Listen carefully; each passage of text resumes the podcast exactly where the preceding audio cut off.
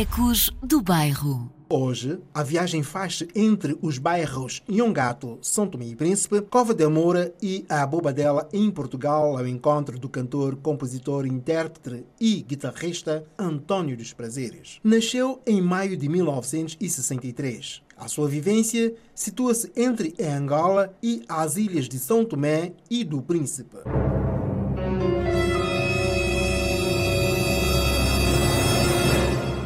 A vida militar e a dinamização cultural no seu país de origem marcou a época vivida entre os estilos de dança breakdance e o funk no bairro Nhongato. Um bairro onde a sua essência era caracterizada por criatividade e o talento sociocultural.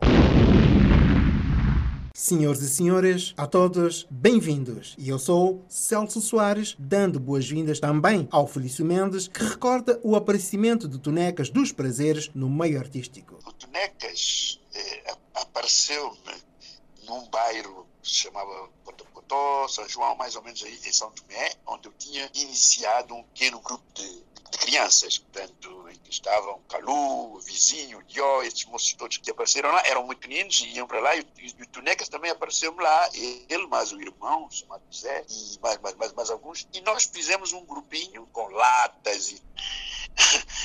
Eu lembro muito bem que havia um grande entusiasmo no grupo. Posso dizer, se alguém quiser criar um grupo musical partindo do, do nada, não, não, não, há coisa melhor do que os, os pequeninos, né? porque eles aderem e com muito gosto. Eles traziam tambores feitos de, de, de, de cordas bananeiras, amarrados às latas de tudo, de tudo mais alguma coisa. É, eles faziam os, o cansal, o reco-reco. Os miúdos faziam tudo, traziam tudo. Quer dizer, não era, necessário a gente comprar nada ou mandar fazer, eles, eles faziam eles mesmos.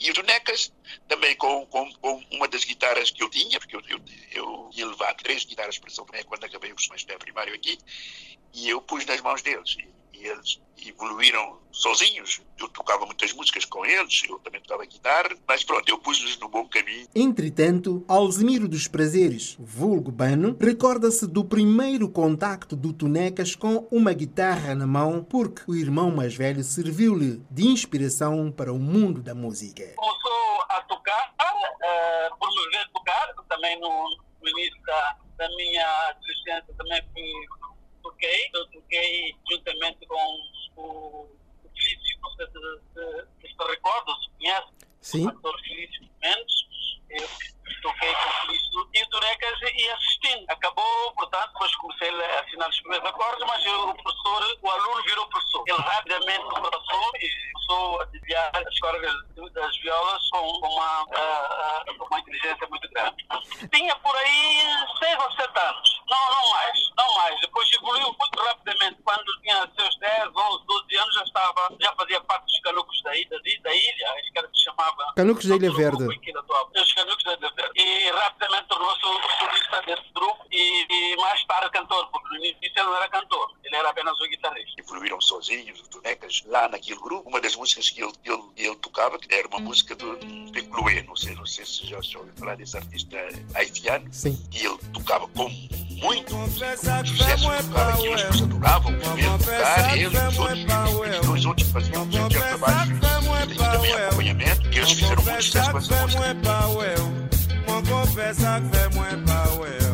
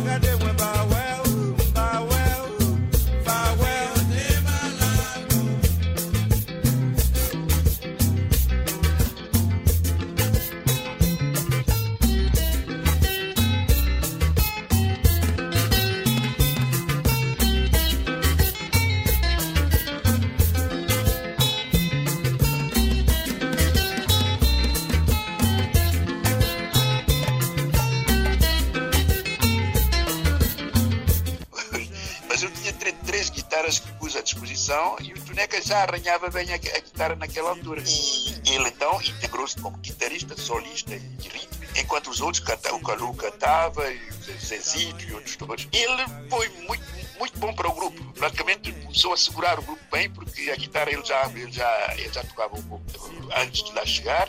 E finalmente era um grupo que tinha começado com 4 ou 5 minutos. Acabamos por, por, ter mais de 30 minutos aí a tocar e o Tonecas era, digamos, o maestro deles, deles todos. Eu levava as, as, as, músicas, levava as letras, eu também cantava com o grupo. Foi bastante, foi bastante. E, portanto, o Tonecas foi sempre uh, um indivíduo que gostou de música. Desde, desde que conheci, ele estava dentro da música e evoluiu. Uh, olha, nós fizemos tudo o que podíamos fazer. Eu, inicialmente, comecei só a tocar músicas engajadas para crianças, percebes? E uh, tanto é que nós, eu, Necas e mais dois ou três, que eram mais, já não eram crianças, crianças, eram adolescentes, assim, nós orientámos-lhes mais para as músicas que pudessem ter engajamento social. Fizemos uh, o Calu, que veio cá ganhar o festival da, da, da Figueira da Foz, Festival da é, Canção, nós... Festival Internacional da Canção. Exatamente. Fizemos também um bom trabalho com o Calu antes que os Untues depois fizessem o acompanhamento que ele trouxe para Portugal para cantar. E as primeiras canções foram mais canções de mobilização, nós tínhamos saído da independência, porque isso foi o que eu estou a dizer, aconteceu nos anos 70, 77, 78, 79, mais ou menos, nessa, nessa época. E o, o país estava mesmo no início, não se tinha nada. Nós fazíamos músicas de engajamento, sobretudo para as crianças, sobretudo, e, e tínhamos, tínhamos bastante sucesso naquela altura, muito sucesso mesmo. Uma mina pequena, na e eu digo a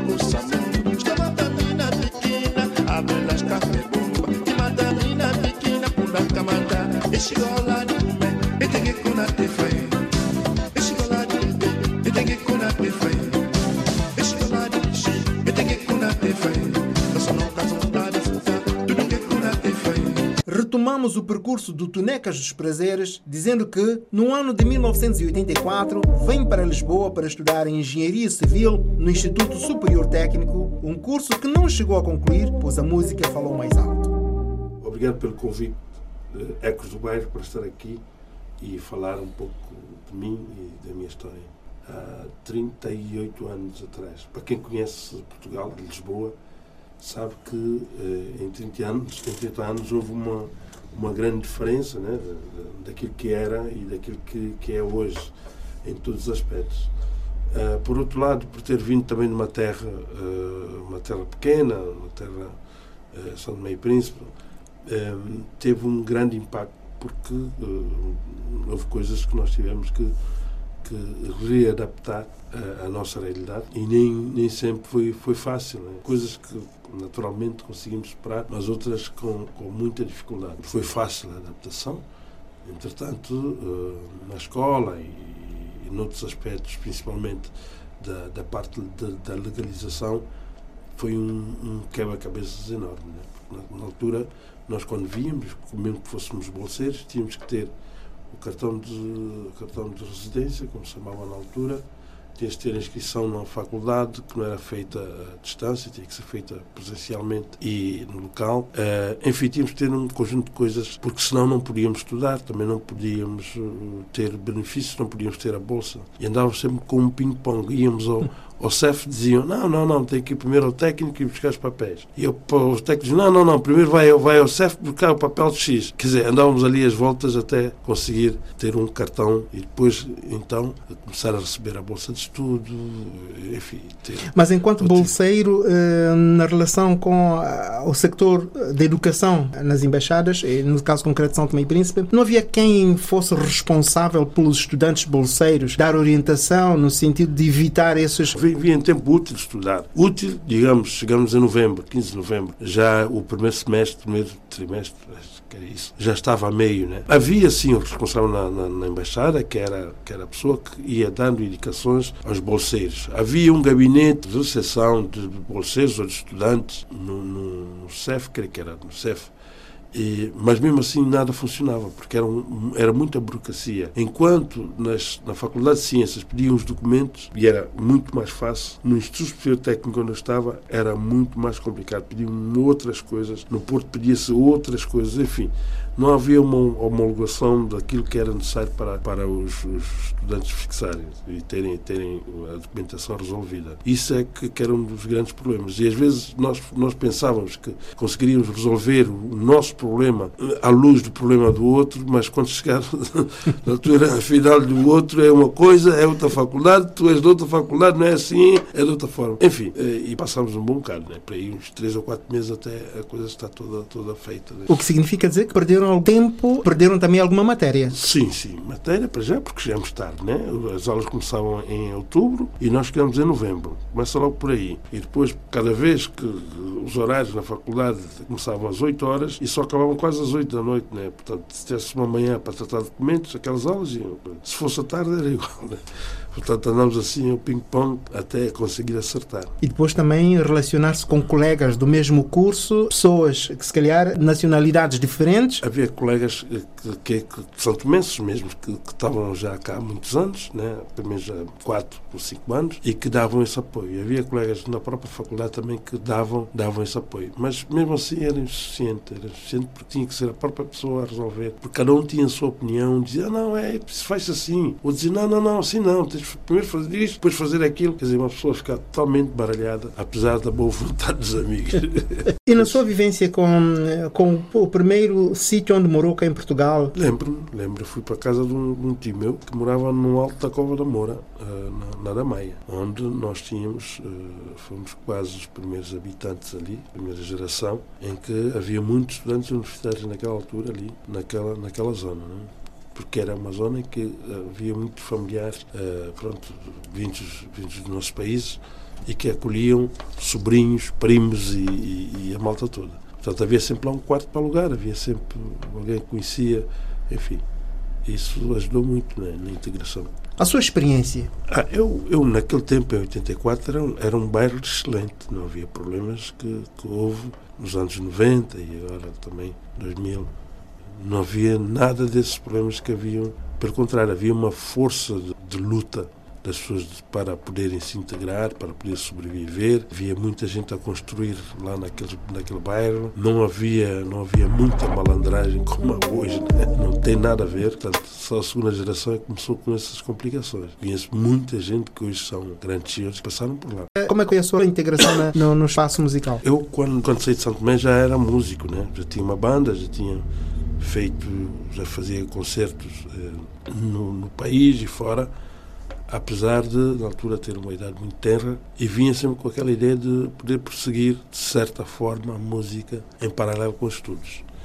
E filo, durante algum certo tempo, embora uh, a música puxava para um lado depois a escola puxava para o outro lado, e estava ali assim sempre no meio no meio dessas coisas depois era o, o, o trabalho associativo também que, que, sempre me fascinou resultado uh, acabei por, por ter um certo atraso relativamente à minha carreira musical e os estudos depois ficaram para trás né? fiz vários outros cursos não engenharia civil como queria mas fiz vários cursos que, que na altura uh, se proporcionava para jovens uh, e que me deu alguma alguma alguma algum conhecimento em várias áreas de gestão de marketing design enfim. Estava muito relacionado com o chamado Instituto da Juventude, a relação com o ambiente associativo e promovia muitas ações socioculturais. E como é que conseguia, em paralelismos, faculdade, mundo associativo, música? Tinha que andar a 200 a hora.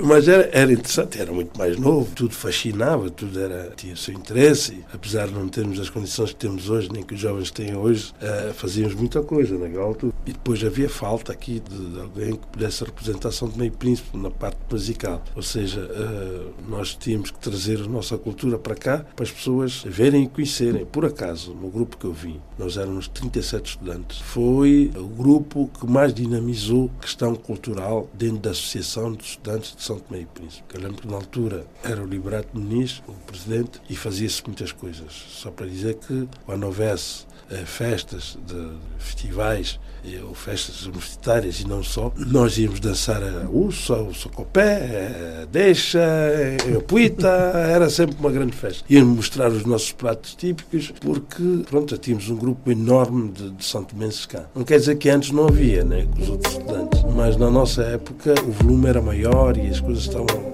cada vez mais a abrir e, e isso era uma, era uma situação muito fascinante, né?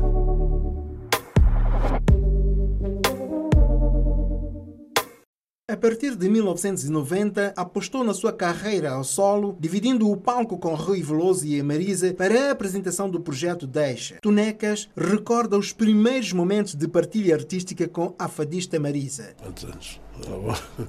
Eram 20, 21, né? Ou 31 anos. 31 anos. E, pô, Muito, Estamos velhos. 31 anos. Eu tinha uma banda, que era, eu chamava de Banda Deixa, com grandes músicos na altura já, e fazíamos muitos concertos para as faculdades e, e outros também, em representação de São Tomé e Príncipe. Os músicos não eram todos de São Tomé e Príncipe, era eu, mais o, o Mico Troada, eram os únicos. Depois havia cabo-verdianos, havia portugueses, enfim, havia angolanos também, e tivemos o privilégio, de 1990, fazer uma parte, a primeira parte do espetáculo com Rui Veloso, na aula magna, em que, nessa altura, a Marisa, a grande Marisa, a nossa Marisa, fazia parte também da banda e ela fazia coros connosco, cantava também e tal. Portanto, em 1990 já havia um movimento muito grande de intercâmbio lusófono cultural e que era um movimento que estávamos a, a levar à frente, com, com os outros grupos que também haviam cá, de outras, de outras Como é que conheceu a Marisa? A Marisa eu conheci nos bares em que tocava, porque eu, depois de ter perdido a bolsa de estudo, comecei a trabalhar à noite, tocando em bares. A dar-me duro. É. Comecei no 99 da Barroca, não sei se a malta conhece, no, no, no La Folie, no Bairro Alto, tocava no, ainda à noite é uma criança, tocava na, nas noites de luar, tocava no Assimétricos. E a Marisa também estava a começar a sua carreira, era muito nova, ela tinha 13 anos e já cantava fado, que era a coisa que ela mais gostava, mas também cantava outras músicas brasileiras e, e música africana também. E um dia hum, a mãe dela pediu para eu acompanhá-la, porque nós encontramos num bar. Sabe porque é que tu não acompanhas a Marisa? Fazem vocês um dueto e tal. E fizemos assim durante um certo, um certo tempo. Eu lembro que, que, que as páginas tantas, já, já quando houvesse aquelas queimas das fitas, estávamos nós com o Herman José no técnico, os três, quer dizer, outros tempos, né? Em plena primavera, mais tem de acontecer Senhoras no senhores, mundo? sirvam-se da nossa amizade e boa escuta. para inverter o teu coração para mim. Quantidade de lágrimas devo deixar cair? Que flor tem que nascer para ganhar o teu amor? Por esse amor, meu Deus, eu faço tudo. Declamo os poemas mais lindos do universo.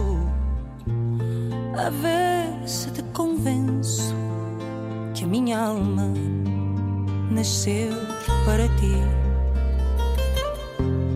Será preciso um milagre para que o meu coração se alegre. Juro, não vou desistir, faça chuva ou faça sol, porque eu preciso de ti para seguir. Quem me dera abraçar-te no outono, verão e primavera. Quiçá viver além uma quimera, herdar a sorte e ganhar teu coração. Quem me dera abraçar-te no outono, verão e primavera. Quiçá viver além uma quimera herdar a sorte e ganhar teu coração.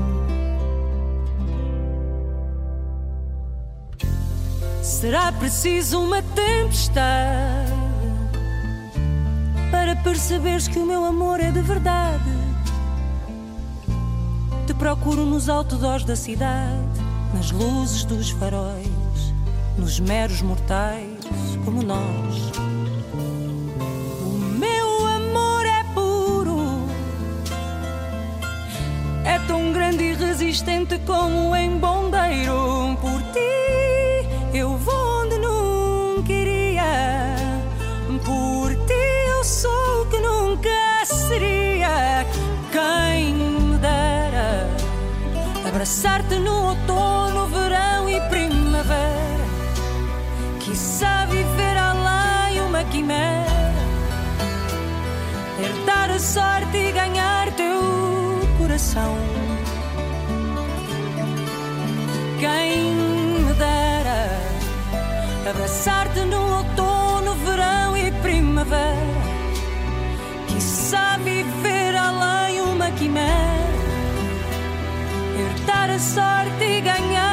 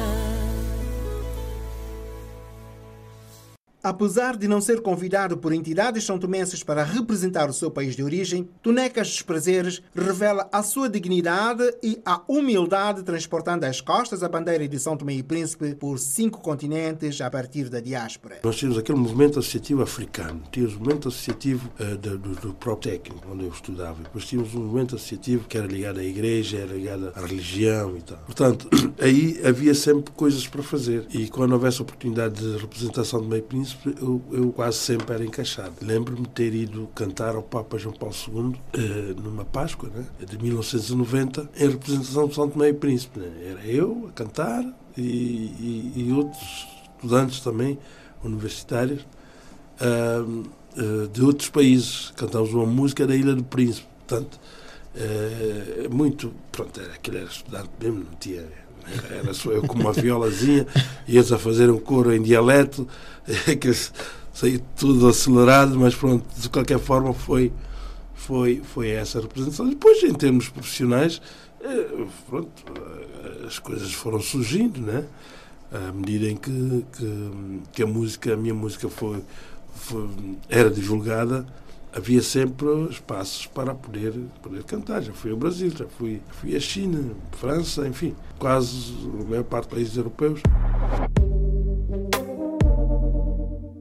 O artista santomense tem participações em projetos musicais internacionais com os colegas de profissão, destacando Cantos na Maré em Fortaleza e também no Brasil, A Nossa Língua, a Nossa Música, City of London Festival em Londres, Inglaterra, African Day China Taiwan, isto aconteceu em maio de 2015, Festival Música da CPLP em Timor-Leste, Festival da Lusofonia em Macau, Uh, em abril de Quando ela se 2019, periquita, você tem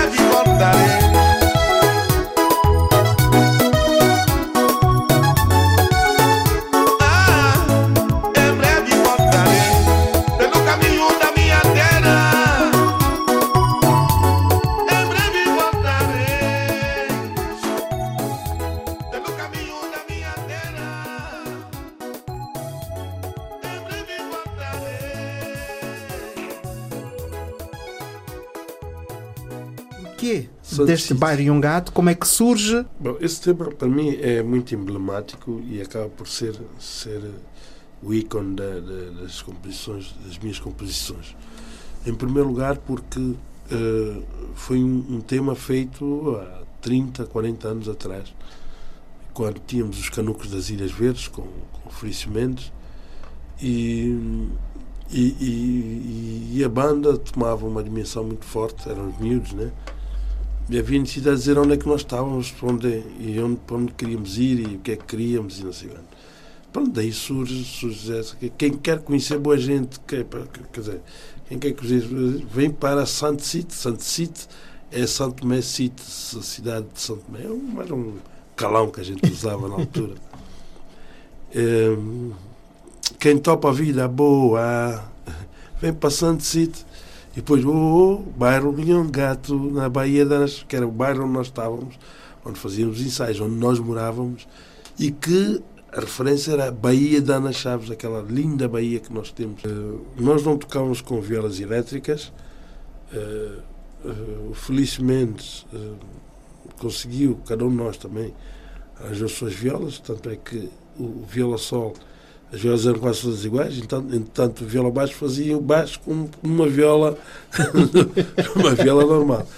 E depois, quando fôssemos convidados, por exemplo, para o conjunto, para os festivais da juventude, das crianças, enfim, aquelas festas que se faziam no Parque Popular, em São Tomé, nos anos, nos anos 70, 80, então é que nós íamos tocar com as guitarras já, já convencionais e grandes instrumentos né, que, que eles usavam. A diferença era enorme. Era muito, era muito grande. Tanto é que eu lembro que a primeira vez que, que fui tocar ao, ao, ao, ao- cinema Marcelo da Veiga, para, para não tinha nunca tocado na, na, numa viola elétrica, foi uma tremenda eh, confusão e um- um- um- uma tremenda dificuldade, porque eu tinha que começar a música e eu não achava os meus dedos.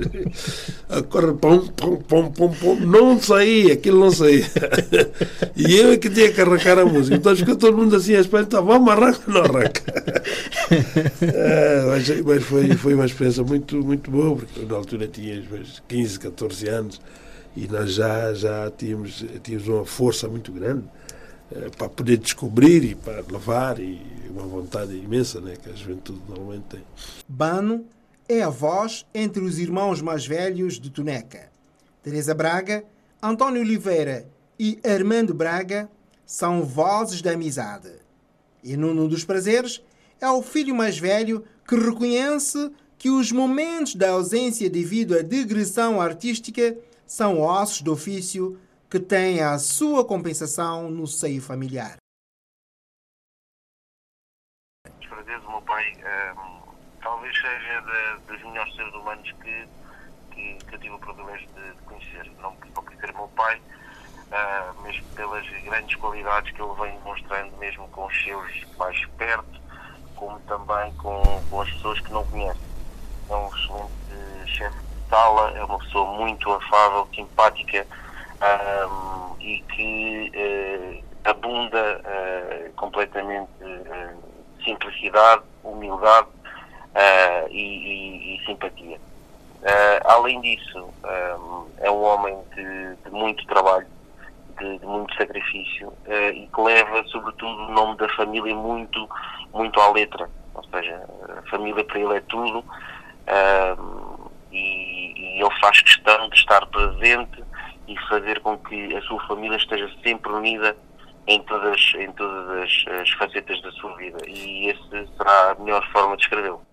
Enquanto hum, filho, hum, é fácil lidar com um pai que tem que abraçou a música e hum, tem várias deslocações. eh, É fácil lidar com eh, os momentos eh, difíceis. É fácil lidar com um ambiente que implica muitas horas fora de casa para eh, corresponder aquilo que é as necessidades familiar.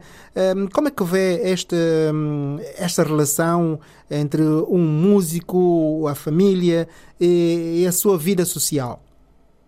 é, é, acaba por ser fácil porque ele também torna isso bastante fácil. Eh, nós já convivemos com essa realidade, eu pelo menos já convivo com esta realidade desde sempre. Eh, as muitas viagens, as, as intermináveis horas no, no estúdio, ehm, e isso eh, ele acaba sempre por compensar, estando presente nas horas em que realmente importa. Uh, nunca nós vimos a música como sendo um empecilho, mas sim um complemento daquilo que, que, que, que a família, que a família tem também. E aí advém tudo aquilo que nós acabamos por ter, não é?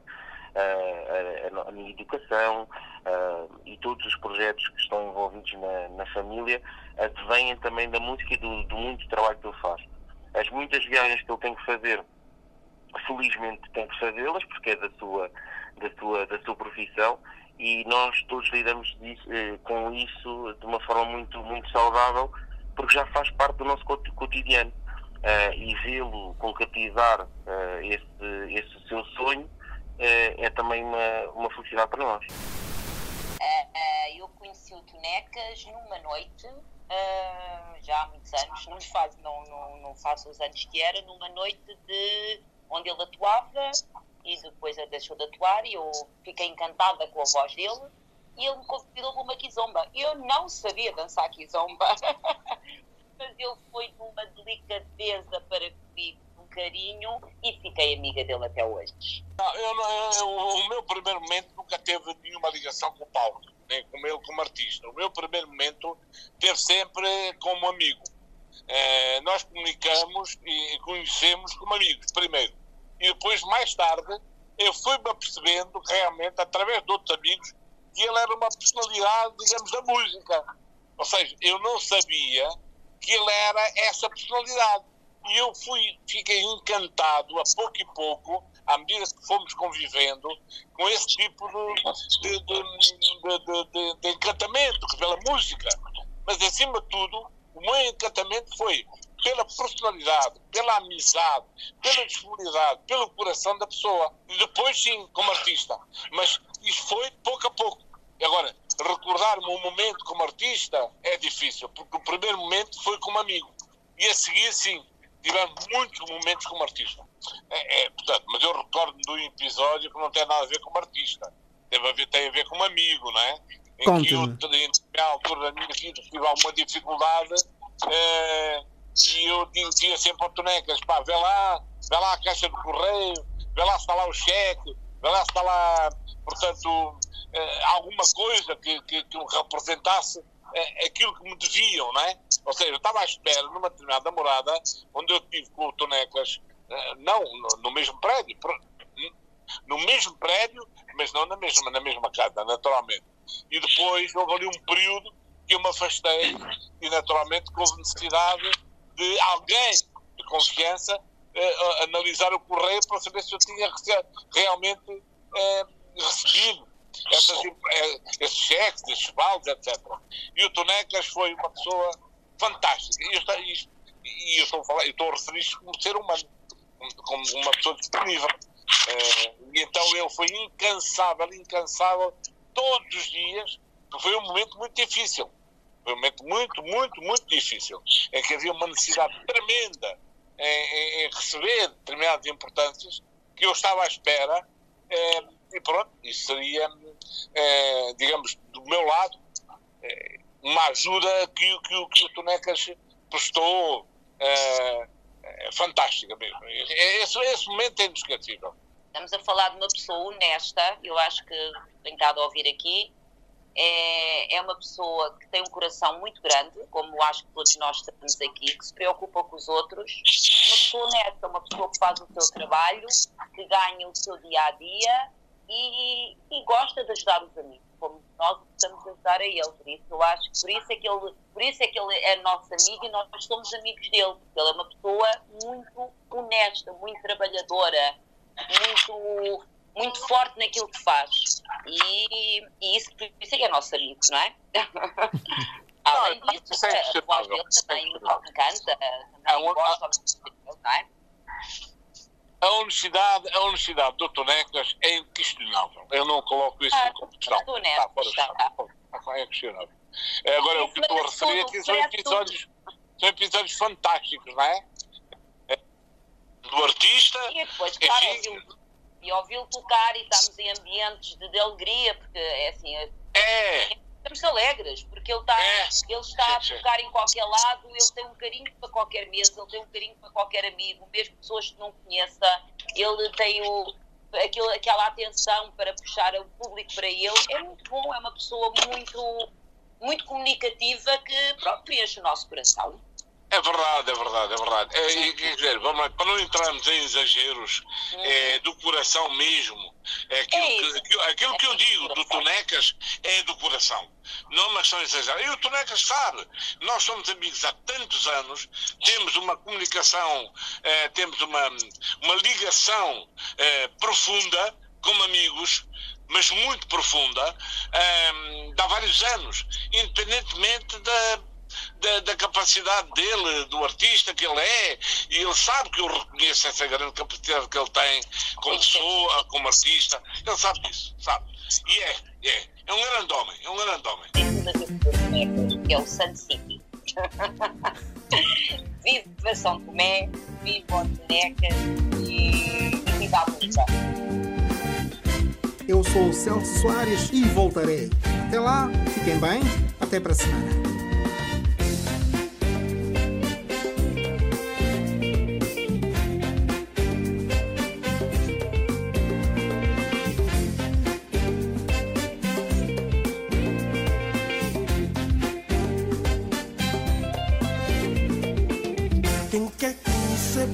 Boa